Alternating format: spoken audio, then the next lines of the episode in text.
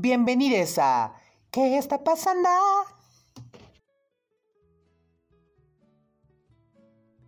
¡Ay, qué salada, comadre! ¡Qué loquilla, talentosa, primorosa, letrada y estudiosa! No se confundan, chamaques, no estaba leyendo la descripción de mi app de citas.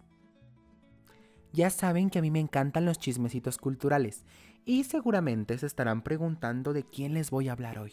Pues miren, déjenme empezar diciéndoles que con eso de la hashtag sana distancia me puse a hurgar entre las cosas que hay en casa de mi madrecita y me encontré un libro que llamó muchísimo mi atención, no solo por el título La Estatua de Sal, sino por la vida y obra del personaje que se atrevió a escribir esta fantasía en una época complicada para la comunidad LGBTT Q+.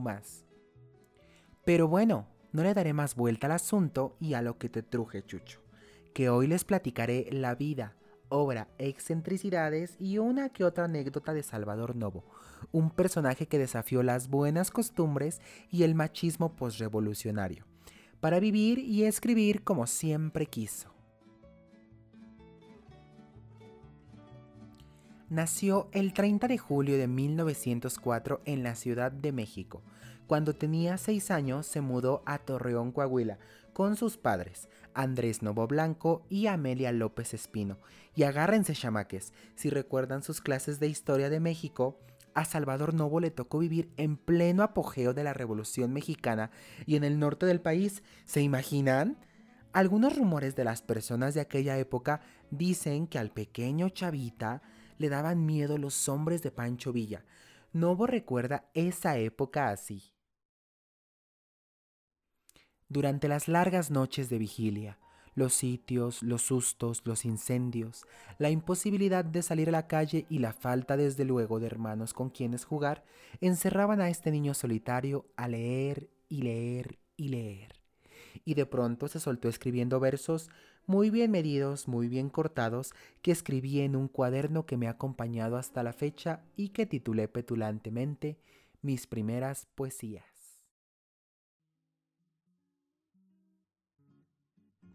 Entre que eran peras y manzanas con la revolución, la escuela y vivir en un México ultramachista, el niño Salvador siempre tuvo ese porte, elegancia y gallardía al vestir, heredados por su madre. Manifesté ciertos rasgos que después se transformarían en estereotipos de mi conducta. Mi madre me acicalaba con exageración, adoraba los bucles que peinaba en torno a mi frente, me empolvaba el rostro, me obligaba a fruncir la boca para que no me creciera y me imponía con igual propósito inhibitorio calzado siempre más pequeño del que realmente pedía mi natural desarrollo.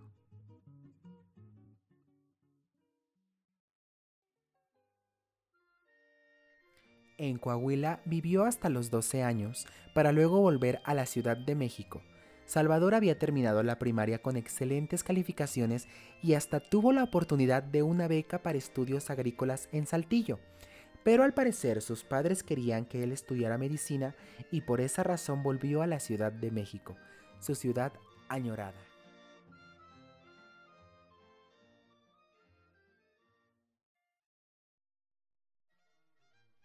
México capital la populosa ciudad donde orgullosa ostenta flora su vergel más lindo. No se extrañe si yo por ella brindo que es mi ciudad natal donde he nacido, donde la luz del sol he conocido. Es mi ciudad natal un gran museo. Por donde quiera veo automóviles, coches, carretelas, casas particulares. Mil escuelas de mis colegas jóvenes y niños van de la ciencia a recibir cariños. Mas no puede expresar lenguaje humano un placer tan ufano como el que se conoce en mi ciudad. Y esto al decir no miento es muy verdad. Mas por si acaso me creyeren bobo, tomen el tren y vayan a esa tierra y verán que es verdad lo que les dice el que aquí les habló, Salvador Novo.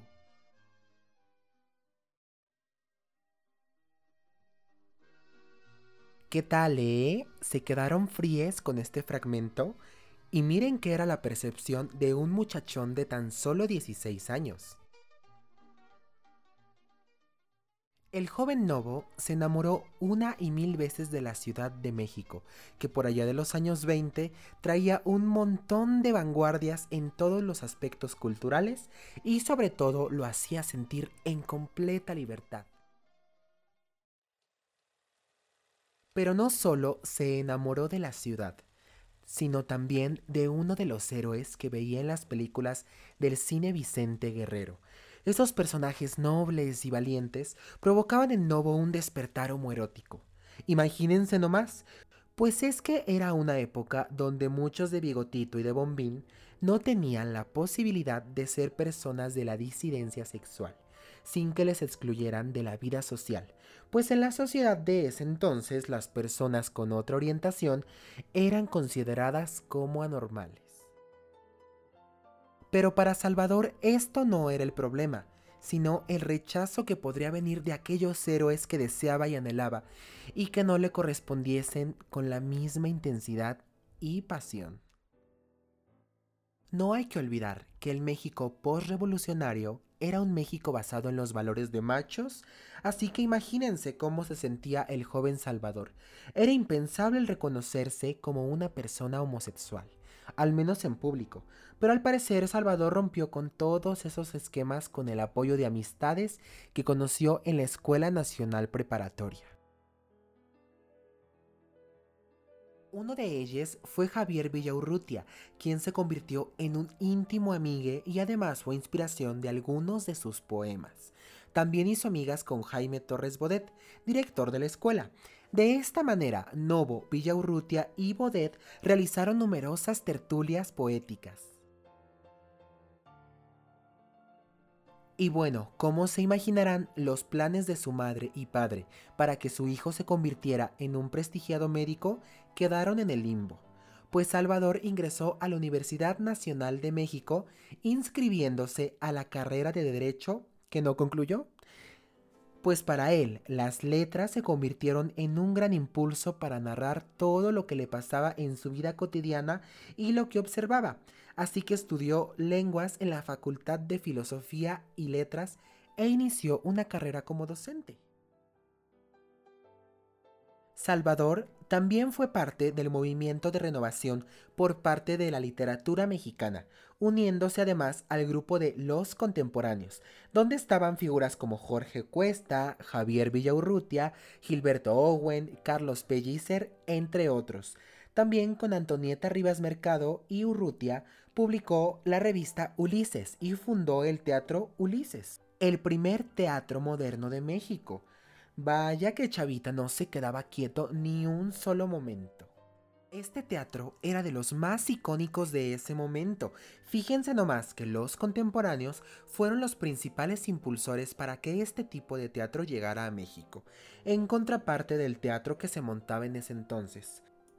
Uno porfirista, dramático, español, decadente o de zarzuela. Estos chiques dijeron no más espectáculo banal y que lo destierran. Bueno, no tanto así. Para que los dramaturgos más importantes del momento se presentaran y montaran sus obras en nuestro país, el grupo tenía la maravillosa y extenuante labor de traducir todas las obras, por lo que el Teatro Ulises se convirtió en todo un ¿qué está pasando? de su época.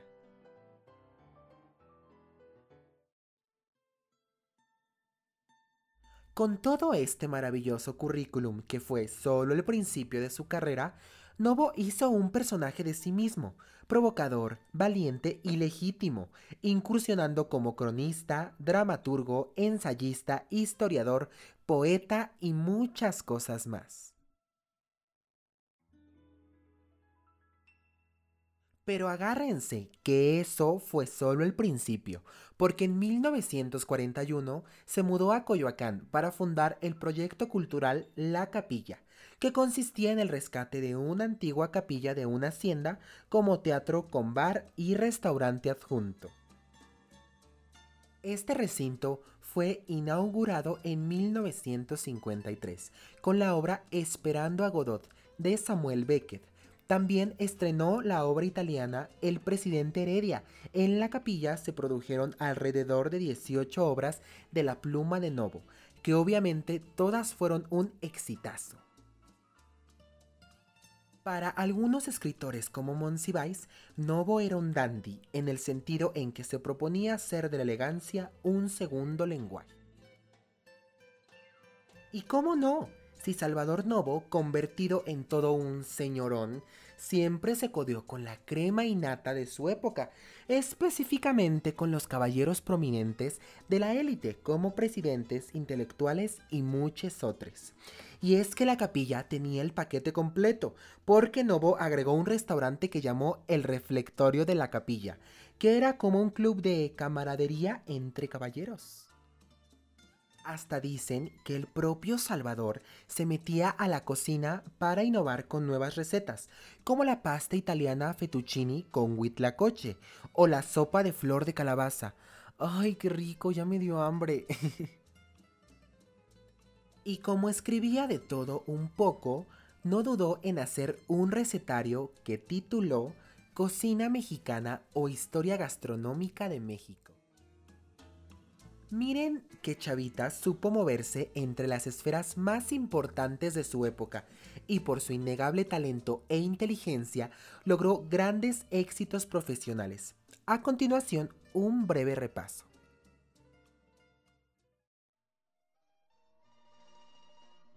En octubre del 44, con Augusto Elías Riquelme, fue socio y redactor en jefe durante dos años de la agencia de publicidad Augusto Elías, agencia que todavía continúa. En 1947 participó en la fundación del Instituto Nacional de Bellas Artes en el periodo de Miguel Alemán. Y no solo eso, además fue director de teatro de Limba y promotor de las obras de los dramaturgos Emilio Carballido y Sergio Magaña. Fue jefe del Departamento de Publicidad de la Secretaría de Relaciones Exteriores y jefe de publicaciones de la Secretaría de Economía Nacional. Y por si esto le suena poco, también fue jefe del Departamento Editorial de la Secretaría de Educación Pública.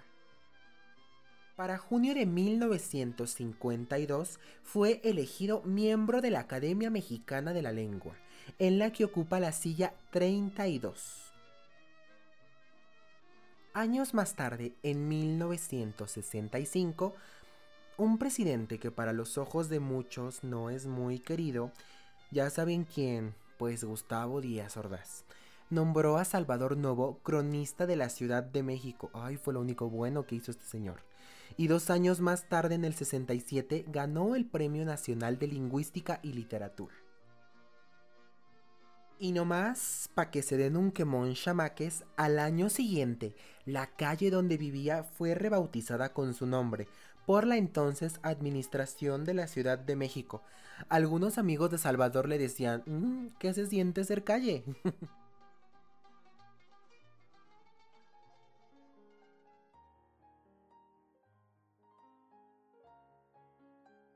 Vaya que Salvador supo aprovechar su inigualable talento para escribir cómo y de quién quiso, de sus enemigos como de sus amigos, y hasta de sí mismo. Pero lo más importante es que escribió de su amada Ciudad de México, de la cual se sentía muy orgulloso.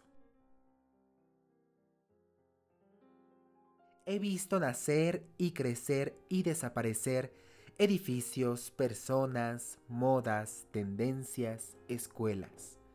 He visto transformarse en una palabra a esta gran ciudad a la que tanto quiero, a la que tantos agradecimientos repito de negro. Debajo de los hippies de la zona rosa, los rayos X de mis recuerdos perciben a los fifíes de los veintes de la Avenida Madero.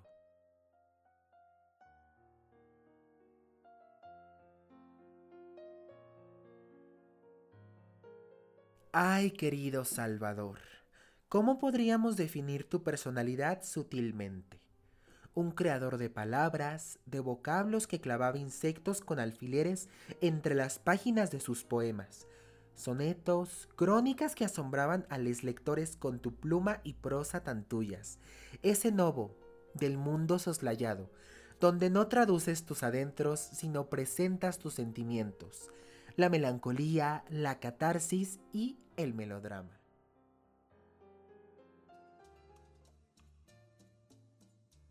Perdónenme, chamaques, me emocioné un poquitín, pero es que cómo no hacerlo si el chavita fue una persona valiente y consciente de su imagen, que provocaba de forma intensa con sus ropas elegantes, sus anillos, sus sonetos y sus peluquitas. Un personaje que pudo reconocer su homosexualidad en un México heteronormado, pero también admirado por el cronista de la ciudad. Más de 50 títulos contienen mis años mozos, maduros o decrépitos. Ellos son mis hijos. No me gustaría cerrar el episodio de hoy sobre cómo murió Novo. En su lugar, prefiero invitarles a darse un clavado en todas sus obras literarias y disfrutar como yo de sus mejores sonetos, crónicas e historias que se cuentan de él. Nos vemos la siguiente, chamaques, con otro chismecito cultural. Les invitamos a que nos sigan en nuestras redes sociales. Nos encuentran como promotores culturales comunitarios en Facebook, Instagram, Twitter, YouTube, ISU, Spotify, SoundCloud y en TikTok. Recuerden que nos encanta que nos escriban sus comentarios y que compartan este podcast con quien ustedes prefieran. Nos escuchamos luego.